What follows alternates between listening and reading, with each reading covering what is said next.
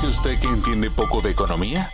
Se lo explicaremos en nuestro espacio Al Contado. Así de claro, Al Contado. Hola, bienvenidos. Les habla Javier Benítez. Y días después del inicio del operativo militar ruso en Ucrania, la Unión Europea cerró su espacio aéreo para todos los aviones rusos. Estados Unidos y Canadá no tardaron en unirse a la medida y Rusia respondió de igual manera prohibiendo entrar en su espacio aéreo a las aeronaves de 37 países. Este cierre del espacio aéreo ruso obligó a las aerolíneas internacionales a repensar sus rutas y alargar algunos trayectos, aumentando el tiempo de los vuelos, el consumo del combustible y el precio de los pasajes. Muchas compañías se vieron obligadas a retomar las rutas de los tiempos de la Guerra Fría volando miles de kilómetros más que antes. A modo de ejemplo, el trayecto de Helsinki a Tokio de Finnair ahora dura 13 horas en lugar de 9 horas y media. Y si bien la aerolínea finlandesa pudo rehacer esta ruta, tuvo que cancelar los vuelos entre la capital del país y las ciudades de, por ejemplo, Osaka y Hong Kong hasta finales de abril.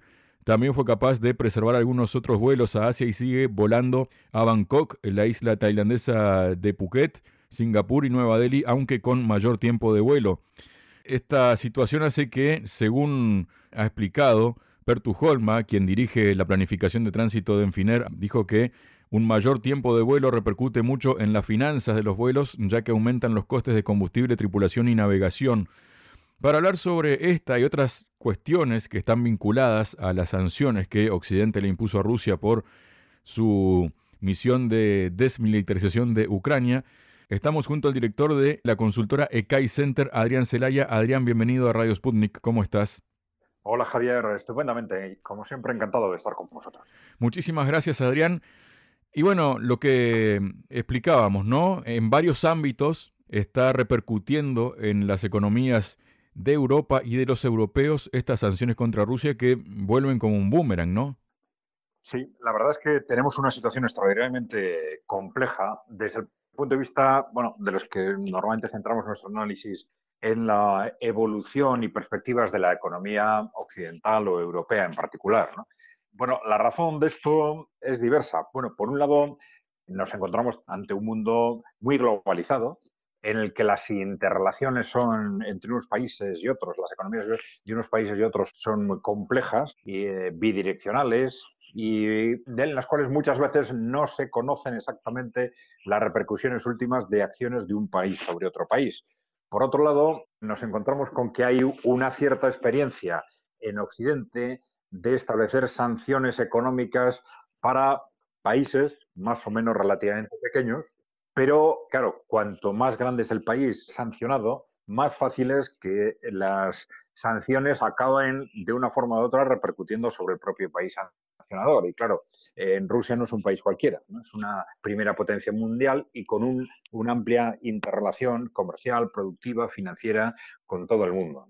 Bueno, yo creo que mm, lo que me comentabais sobre los vuelos, lo que está pasando en el ámbito energético, en el ámbito productivo, en el ámbito financiero, pues un poco responde a esta dinámica. También lo hemos visto en medidas adoptadas por los países occidentales que muchas días han tenido que ser rectificadas o corregidas un día o, dos días después, porque esto nos revela que han respondido a una cierta improvisación y a un gran nerviosismo por parte de los países occidentales y muchas veces sin haber medido muy bien realmente cuáles eran las repercusiones de lo que estaban haciendo y realmente en dónde se estaban metiendo.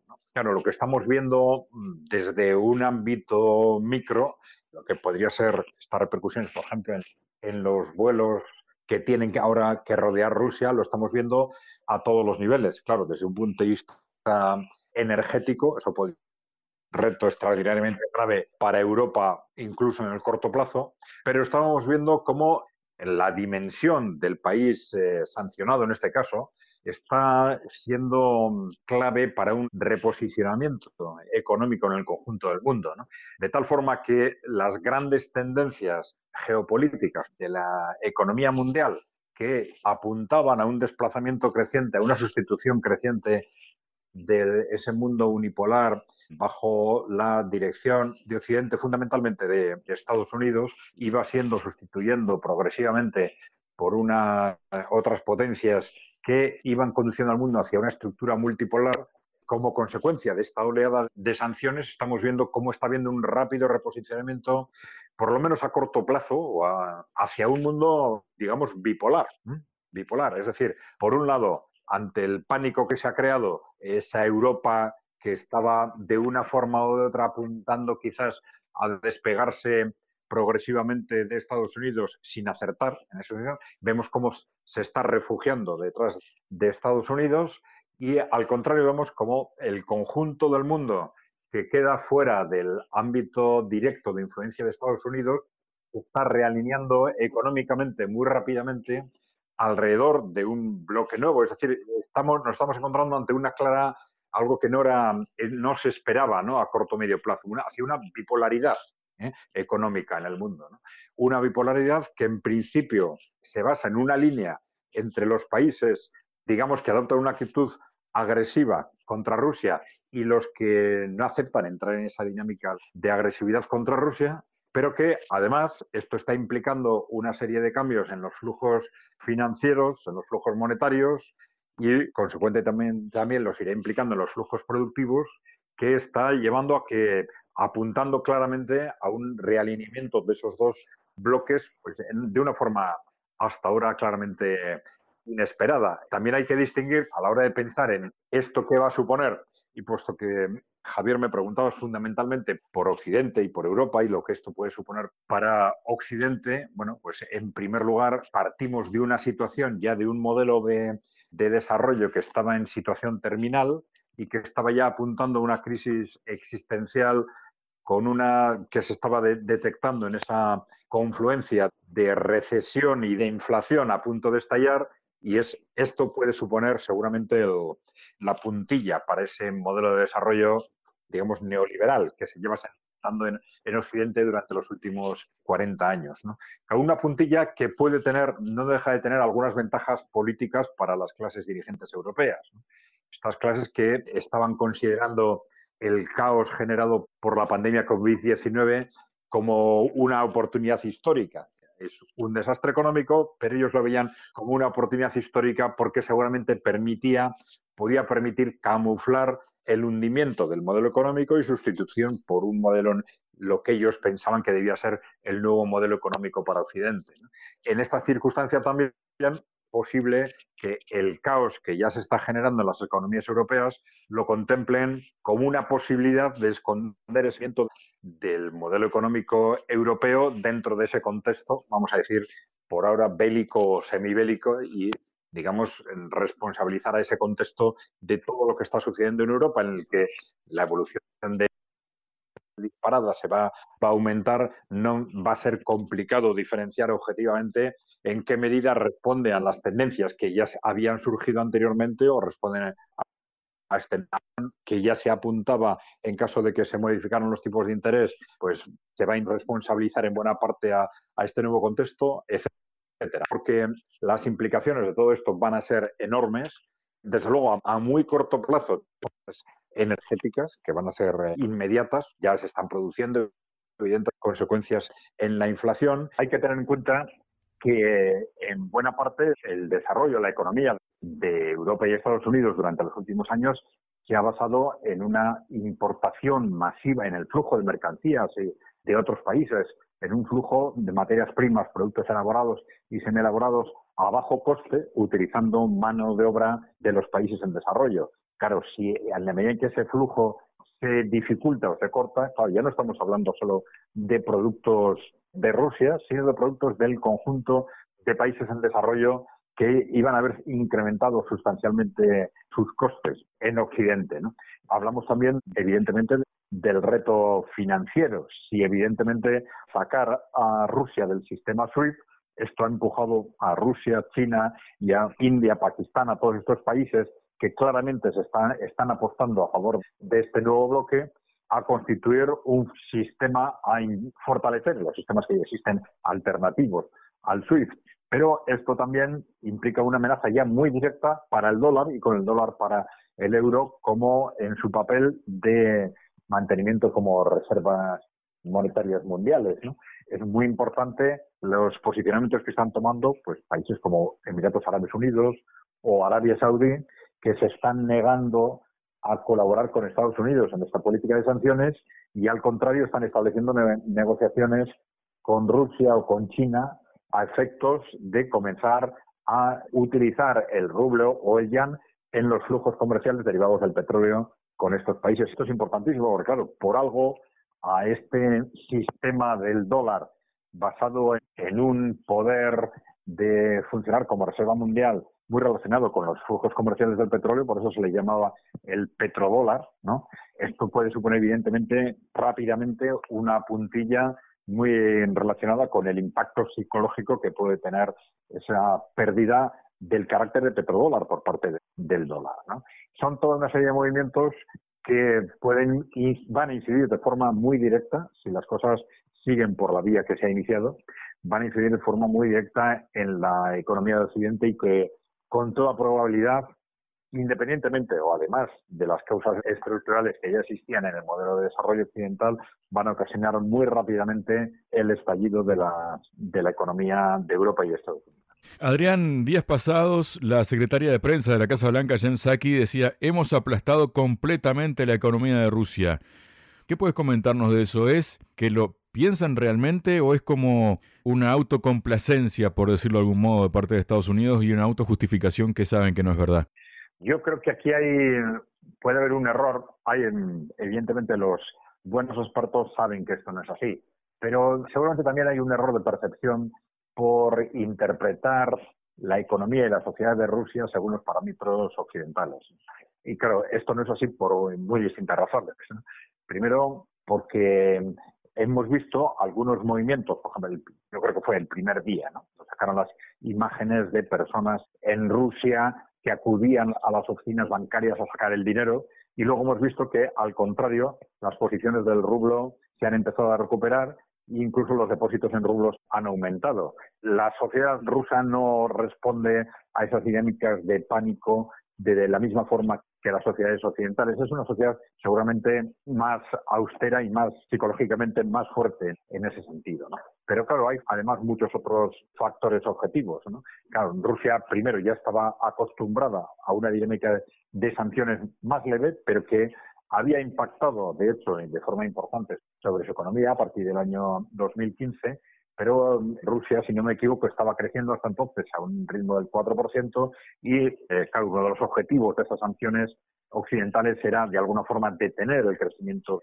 de Rusia, que lo han conseguido contener, pero simplemente contener. ¿no? no consiguieron hundir entonces la economía de Rusia y ahora difícilmente lo van a conseguir. Hay que tener en cuenta que tampoco la economía rusa es una economía financiarizada como la economía de Europa y de Estados Unidos. Entonces, un problema en el ámbito financiero no tiene las mismas consecuencias en el ámbito productivo que las que tienen en Estados Unidos o en Europa, ¿no? Pues bueno, el mantener la bolsa cerrada durante unos días o semanas o los problemas que están surgiendo para el pago de la deuda entre países y tal, están teniendo una repercusión en el ámbito financiero, pero claro, hay que tener en cuenta que objetivamente el ámbito financiero no nunca es importante por sí mismo, solo es importante en la medida en que afecta a la economía productiva. Y esta es una cuestión clave, que la economía productiva rusa es mucho más independiente del ámbito financiero de lo que es la occidental. Hay distintos factores detrás de esto. Primero, el hecho de que los bancos sean fundamentalmente públicos, como en el conjunto de los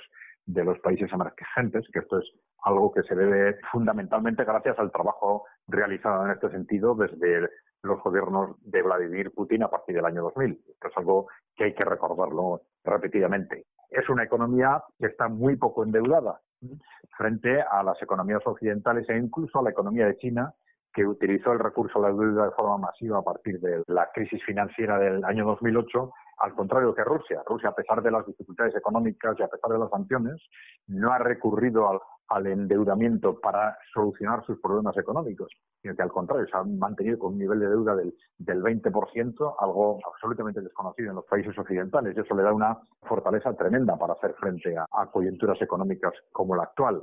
Hay muy distintos factores. Las políticas monetarias son absolutamente distintas. Bueno, se ha argumentado que con el fin de evitar el hundimiento del rublo, pues se ha producido un incremento de los tipos de interés, pero imaginémonos lo que sucedería en Occidente si con estos tipos de interés que tienen, mantienen las reservas federales al 0% y que cada vez que hay un problema económico, pues constantemente pensamos en a ver si es posible bajar más los tipos de interés, a ver si es posible recurrir a la expansión monetaria, pues si de pronto nos dijeran, bueno, tenemos un problema económico y subimos los, los tipos de interés al 20%, no, no, yo no sé qué pasaría. Desde luego la bolsa desaparecía inmediatamente.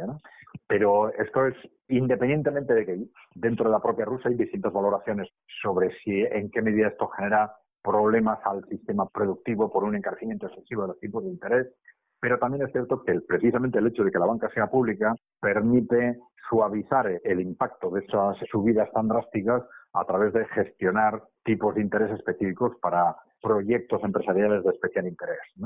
Con lo cual estamos en una economía absolutamente distinta. Entonces, el impacto de estas medidas eh, que sin duda serían destructivas para cualquier país occidental son absorbibles y tienen un carácter absolutamente distinto en el caso de, la economía rusa.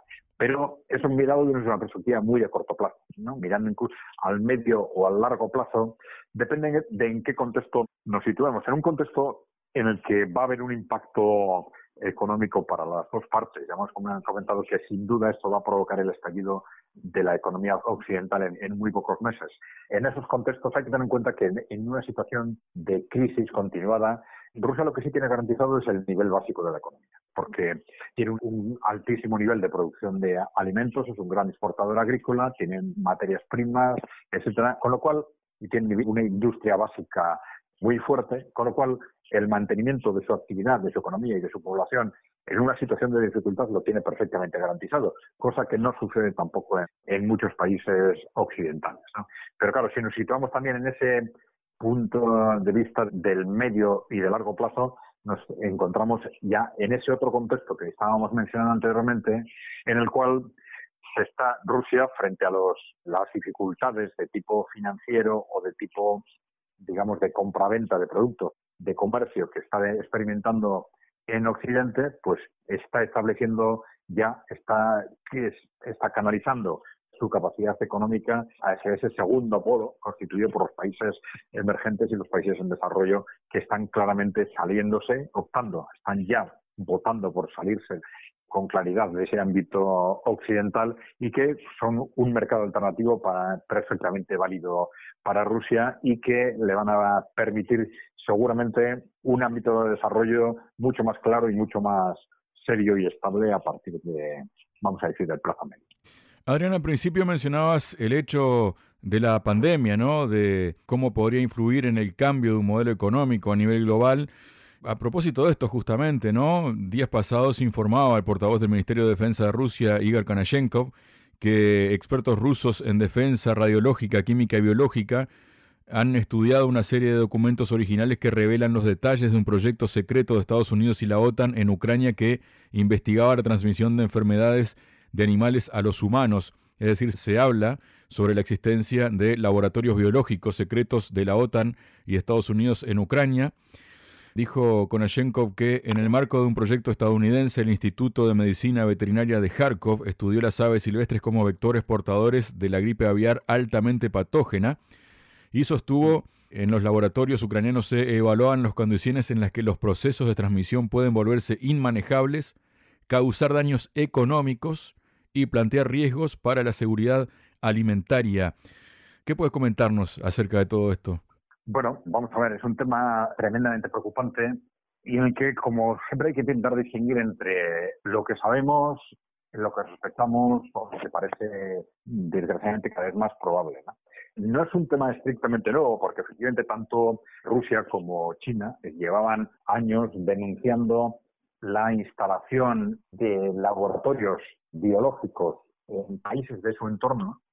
Y también, algo que era tremendamente sospechoso, es esa realización de análisis diferenciando poblaciones en función de su origen étnico dentro de esos laboratorios, es decir, efectos de realizar pruebas con virus patógenos, distinguiendo su impacto en unas y otros orígenes étnicos. ¿no?